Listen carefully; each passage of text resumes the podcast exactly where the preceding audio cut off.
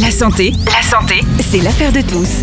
La santé, c'est l'affaire de tous. Votre émission santé que vous connaissez bien maintenant pour cette douzième émission. L'invité du docteur Enmundo Pereira est le docteur Gorka Uzandizaga, chirurgien orthopédiste au centre hospitalier de Montauban. Ils nous parleront d'un sujet qui touche beaucoup de personnes, la pathologie du genou. Bonjour messieurs. Bonjour à Phare FM. Bonjour Gorka. Merci beaucoup de ta participation. Pour commencer, est-ce que tu peux te présenter? Bonjour tout le monde. Je suis Gorka Uzandizaga. Je suis chirurgien orthopédiste à l'hôpital de Montauban. Et comme mon nom l'indique bien, je suis basque d'origine. Voilà. J'ai fait mes études de médecine à Bordeaux. Ensuite, j'ai complété ma formation de hanche et genoux sur Paris et sur Lyon, qui sont les deux centres de référence en France et en Navarre. J'ai fait ma capacité médecine du sport à Toulouse et comme le docteur Pereira, je suis membre du conseil de l'ordre du Tarn et Garonne depuis 12 ans maintenant. Et l'essentiel de mon activité est la hanche et du genou. Et donc, je voulais remercier Phare FM, par le biais de M. Bono et docteur Pereira, de permettre de parler de la pathologie du genou qui est un sujet qui me tient à cœur. Déjà, je veux demander des excuses à nos auditeurs aujourd'hui parce que moi aussi, j'ai la voix un peu rouée, hein, mais bon, ça fait le charme. Alors, on va commencer à attaquer effectivement parce que c'est un sujet très intéressant. Gorka, pourquoi une opération de ligamentoplastie du genou? La ligamentoplastie du genou est une intervention qui va permettre de stabiliser un genou, surtout dans les mondes de pivot et les mondes de rotation. Les lésions ligamentaires touchent plutôt les gens jeunes qui font du sport. Et si on veut éviter des lésions d'instabilité qui vont abîmer le ménisque et le cartilage, on préconise aux patients jeunes de les opérer pour stabiliser le genou et pour reprendre les activités sportives. Dans ces cas-là, par exemple, on voit beaucoup de jeunes qui disent ça fait longtemps que j'ai mal, euh, j'ai commencé peut-être à avoir une arthrose, mais moi j'ai peur de me faire opérer parce que je suis, je suis jeune et je sais que les prothèses durent pas longtemps. Qu'est-ce qu'il faut faire? Qu'est-ce que tu penses dans ces cas particuliers? Alors, on va parler de deux choses différentes. Au, niveau des ligaments, hein, on sait aujourd'hui qu'une rupture de ligament croisé va provoquer de l'arthrose dans 100% des cas dans les 30 ans qui viennent. Donc, tout patient jeune qui veut refaire du sport, qui veut une activité physique conséquente et éviter cette évolution, il vaut mieux l'opérer. On sait que si entre-temps, ce patient va s'abîmer le ménisque, les risques d'arthrose vont aller beaucoup plus vite on va se retrouver avec euh, des risques de 100% d'arthrose dans les 10 ans si on ne traite que le ménisque et pas l'arthrose. Donc au jour d'aujourd'hui, un patient jeune, il vaut mieux le faire les ligaments croisés pour éviter l'évolution vers l'arthrose. Ensuite, pour ce qui est de l'arthrose du genou, c'est une pathologie qui est dégénérative, qui s'installe progressivement. Et au jour d'aujourd'hui, une fois qu'on a essayé tout le traitement médical, qu'on a fait tout ce qu'il fallait, ben, la chirurgie prend sa place.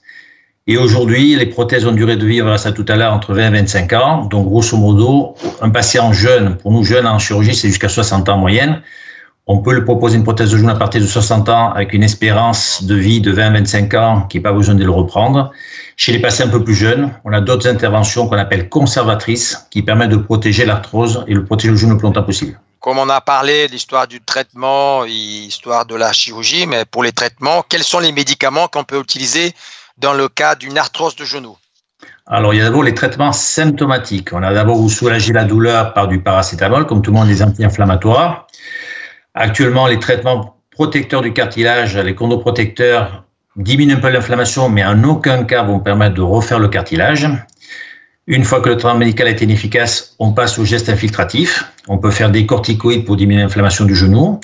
Nos confrères rhumatologues font des infiltrations d'acide hyaluronique, qui est un gel qui permet de lubrifier l'articulation.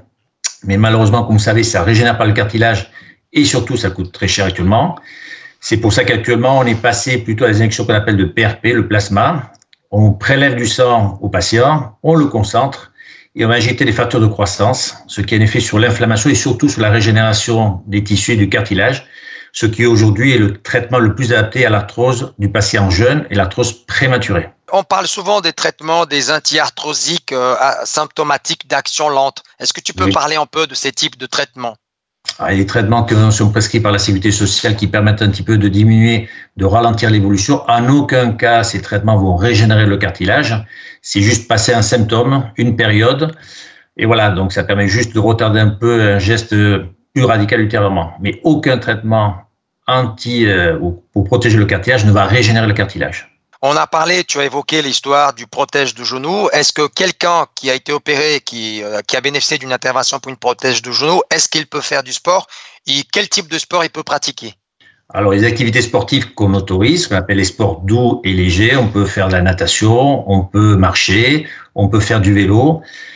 Il faut surtout éviter toutes les contraintes verticales. Hein. Donc, les gens qui savent faire certaines activités sportives comme le golf, on peut le faire. Donc, en deux mots, on peut faire une activité sportive avec une prothèse quand on connaît déjà le geste de l'activité sportive. On peut jouer au tennis en double. Par contre, tout ce qui est course à pied, ski extrême, il faut éviter. D'une part, parce que ça va user la partie euh, en polyéthylène, en plastique de la prothèse, et donc ça va l'user de façon prématurée. Et surtout, malheureusement, dans ces sports à risque, il y a risque de chute et de fracture parce qu'il faut savoir que votre prothèse, c'est un mélange de, euh, de métaux, du chrome, du cobalt, et l'os peut se casser autour de cette prothèse. Donc il y a un risque d'usure et un risque de fracture dans les sports extrêmes. Tu as bien répondu, les sports qu'on peut pratiquer, les sports qu'on ne peut pas pratiquer. On va chevaucher un peu entre prothèse de genou et lésions ligamentaires parce qu'on sait que dans nos auditeurs, on a beaucoup de patients jeunes et je pense que c'est un message important à passer. En cas de lésion ligamentaire, est-ce que on peut continuer à s'entraîner, à faire du sport alors, une entorse du genou, il faut d'abord la traiter. Donc, initialement, sur le terrain, il faut d'abord glacer le genou pour ne pas avoir mal. Il faut mettre un bandage pour contenir le gonflement et immobiliser le genou aussitôt. Hein. Donc, euh, soit votre kiné sur le terrain va examiner le genou, soit votre médecin traitant. Et à partir de là, sur les entorses de genou, on a trois degrés. Un degré de stade 1 qui consiste à une simple distension du ligament. Le stade 2 qui correspond à une rupture de quelques fibres. Le stade 3, c'est une rupture complète. Donc, souvent, en fonction de l'examen clinique, votre médecin ou votre spécialiste vous demandera un IRM pour analyser l'importance des lésions ligamentaires. Donc, après une entorse du genou, on immobilise le genou. Une entorse de grade 1 en 2-3 semaines et la rentre à l'ordre. Une lésion de grade 2, grade 3 va mettre 3 à 6 semaines à cicatriser, mais si tout est fait correctement, vous pourrez reprendre des activités sportives à peu près entre 6 et 8 semaines en sachant que le ligament peut rester sensible pendant 2 à 3 mois en moyenne. Et normalement, après ces, soins, la personne peut euh, retrouver son niveau euh, avant la blessure? Une lésion ligamentaire isolée, oui. Une lésion du ligament croisé, oui. Les lésions multiligamentaires, ça met un peu plus de temps à cicatriser, mais on doit être capable, sur une entorse bénigne du genou, de récupérer une fonction tout à fait normale et une activité sportive comme avant. Bon, et tu as, tu as parlé effectivement des, des soins à faire, mais est-ce qu'il y a des choses d'autres à faire pour accélérer le processus de cicatrisation? En dehors des mesures que tu viens de citer à part tout ce qui est euh, les mesures hygiéno-diététiques, c'est-à-dire éviter de prendre du poids, rééduquer très rapidement le genou. Hein. L'avantage entre un sportif de niveau et un sportif lambda, c'est que le sportif de niveau, dès le premier jour, va bénéficier de séances qu'on appelle de physiothérapie. On va faire des massages, on va éviter le gonflement du genou, on va traiter la phase inflammatoire pour permettre au tissu de cicatriser plus rapidement. Plus la rééducation est commencée tôt, plus la récupération sera rapide. Est-ce que tu peux dire à nos auditeurs euh, le mot gonalgie? Ça veut dire quoi une gonalgie? Alors, gonalgie, c'est un terme très large pour déterminer une douleur du genou, de l'articulation du genou. Ces douleurs, comme on a vu, elles peuvent être traumatiques. Vous avez un choc, un traumatisme, donc ça fait mal. Elles peuvent être d'origine inflammatoire, comme les rhumatismes inflammatoires, la polyarthrite rhumatoïde ou certaines maladies comme le lupus. Elle peut être d'origine mécanique. Hein. Une lésion méniscale va donner une gonalgie ou, dans certains cas, malheureusement, ça peut être une lésion tumorale qui peut donner une douleur du genou. C'est le terme large pour parler de douleur du genou dans son ensemble. C'est vrai que c'est un sujet euh, très très très intéressant. Il y on commence à avoir beaucoup de questions là. Une des questions qui apparaissent, euh, c'est dire mon ménisque euh, est fissuré sous l'IRM et je commence à avoir de plus en plus mal. Dois-je me faire opérer? Alors, la, la, philosophie de la chirurgie du ménisque a changé depuis quelques années. Il y a quelques années, on opérait systématiquement tous les ménisques et malheureusement, on conduisait les gens vers l'arthrose. Donc, c'est pas une IRM qui va déterminer s'il faut opérer ou non. C'est votre spécialiste qui déterminera. Les lésions méniscales, on les opère après un traitement médical bien conduit. Si le genou reste douloureux, c'est une notion de blocage. Et à partir de là, votre spécialiste pourra proposer soit un geste qu'on appelle la ménisectomie partielle. On retire la partie du ménisque malade pour éviter que le fissure ne s'étende. Elle cicatrise entre 6 à 8 semaines et c'est surtout réservé pour des ménisques plutôt dégénératifs, déjà à partir de 40 à 50 ans. Ce qu'on fait de plus, de plus en plus, c'est les sutures méniscales. C'est-à-dire qu'on cherche à réparer le ménisque par arthroscopie en faisant deux petits trous au niveau du genou. On met une caméra et on cherche à réparer le ménisque toujours dans l'idée de protéger le genou contre l'arthrose mais c'est plutôt réservé à des gens jeunes, moins de 45 ans, avec un ligament croisé qui fonctionne bien. Il faut que la lésion méniscale qui est objectivée à l'IRM soit cicatrisable. Ça met un peu plus de temps à cicatriser, c'est quatre bons mois, mais au bout de quatre mois, si tout va bien, vous pouvez reprendre une activité sportive. Et la dernière dernière intervention ministre, c'est ce qu'on appelle la greffe méniscale, qui s'effectue surtout au niveau des centres hospitaliers universitaires. Quand les gens ont eu des résections méniscales larges, on peut leur proposer des greffes de ménisques prélevées au niveau de donneurs. Mais pour ça, il faut avoir accès hein, aux banques d'os, aux banques de données, pardon, et deuxièmement, euh, avoir un ménisque de taille adaptée à chaque patient, ce qui est un peu plus délicat. Et la récupération, par contre, elle est beaucoup plus longue. Une autre question des auditeurs. Euh, quel ligament du genou est le pire à déchirer? Alors, ça dépend si du côté du patient ou du chirurgien. Alors, on va dire, pour, pour le, plus douloureux, euh, pour le patient, le plus, je pense, à mon avis, c'est le croisé postérieur. On a, dans le genou, on a deux ligaments. Les deux ligaments latéraux qui stabilisent le genou pour les mouvements sur le côté et les deux fameux ligaments croisés qui sont au milieu du genou, qui vont empêcher que le tibia parte vers l'avant ou vers l'arrière, ou que le tibia tourne trop par rapport au fémur. Le croisé postérieur, on le voit surtout rubis, c'est un traumatisme direct, un plaquage de l'avant vers l'arrière qui fait que le croisé va s'abîmer. Malheureusement, derrière le ligament croisé, il y a une artère qui s'appelle la tapopité, donc ça peut s'accompagner de lésions artérielles et ça peut être très dangereux. Donc à ce moment-là, il faut réparer le ligament croisé et faire des gestes sur l'artère. Donc ça, c'est le plus grave de tous. Celui qui cicatrise le mieux, de façon isolée, c'est le plan ligamentaire interne. C'est la lésion ligamentaire que s'est fait euh, M. Ronaldo lors de la finale de la Coupe d'Europe contre la France. En 3-6 semaines, il cicatrise. C'est pour ça qu'on a perdu. Voilà. Vous avez vu que le ligament croisé cicatrise bien, c'est long. C'est 7 mois pour reprendre une activité sportive après un ligament croisé. Et pour moi, en tant que chirurgien, je pense que le ligament le plus délicat, c'est le ligament latéral externe, parce qu'on le sous-diagnostique, on le laisse souvent de côté. Et souvent, cette lésion s'accompagne d'autres lésions associées et on se retrouve très tardivement avec des ligaments qui ne tiennent pas, qu'on ne peut plus réparer. Il faut faire des ligamentoplasties qui sont beaucoup plus compliqués. Donc, je pense que pour un patient, c'est le ligament croisé postérieur. Pour un chirurgien, c'est le ligament latéral externe quand il y a d'autres lésions associées. Est-ce que tu peux nous parler un peu du syndrome fémoro-patellaire Alors, syndrome fémoro-patellaire ou syndrome rotulien, c'est l'ensemble des douleurs liées à la rotule. La rotule, c'est l'os qui est devant le genou. Quand vous pliez le genou, la rotule est poussée vers l'extérieur, elle vient frotter contre le fémur, et c'est le cartilage de la rotule qui frotte et qui fait mal. Habituellement, dans la grande majorité des cas, c'est une pathologie qui touche les jeunes filles entre 14 et 17 ans, parce que c'est une configuration des genoux un petit peu vers l'extérieur, X qu'on appelle le génuvalgum. Donc la rotule a une hyperpression contre le fémur et s'abîme le cartilage. Nous, quand elle est en consultation, c'est des jeunes filles qui ont mal quand elles sont longtemps assises en classe, quand elles se lèvent, ça s'appelle le signe du cinéma. Donc, dans 20% des cas, il peut y avoir une malformation anatomique qui peut expliquer tout ça. Malheureusement, le traitement, c'est beaucoup de rééducation, 4 à 6 mois. Ça met longtemps à rentrer dans l'ordre. On peut mettre des genouillères au début, on peut faire des infiltrations, et ce n'est que dans de très très petits cas que la chirurgie est, euh, adaptée. On a une question qui vient souvent. Qu'est-ce qu'on peut faire après une entorse de genou? Ben, On peut tout faire. Déjà, il faut d'abord, à période aiguë, il faut glacer le genou, contenir le gonflement par un bandage et l'immobiliser faire une bonne rééducation avec d'abord des massages, une physiothérapie pour ne pas avoir mal.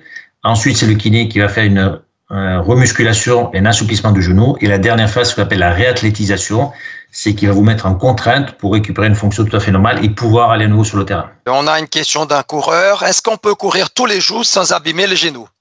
Ça serait beau, ça serait beau.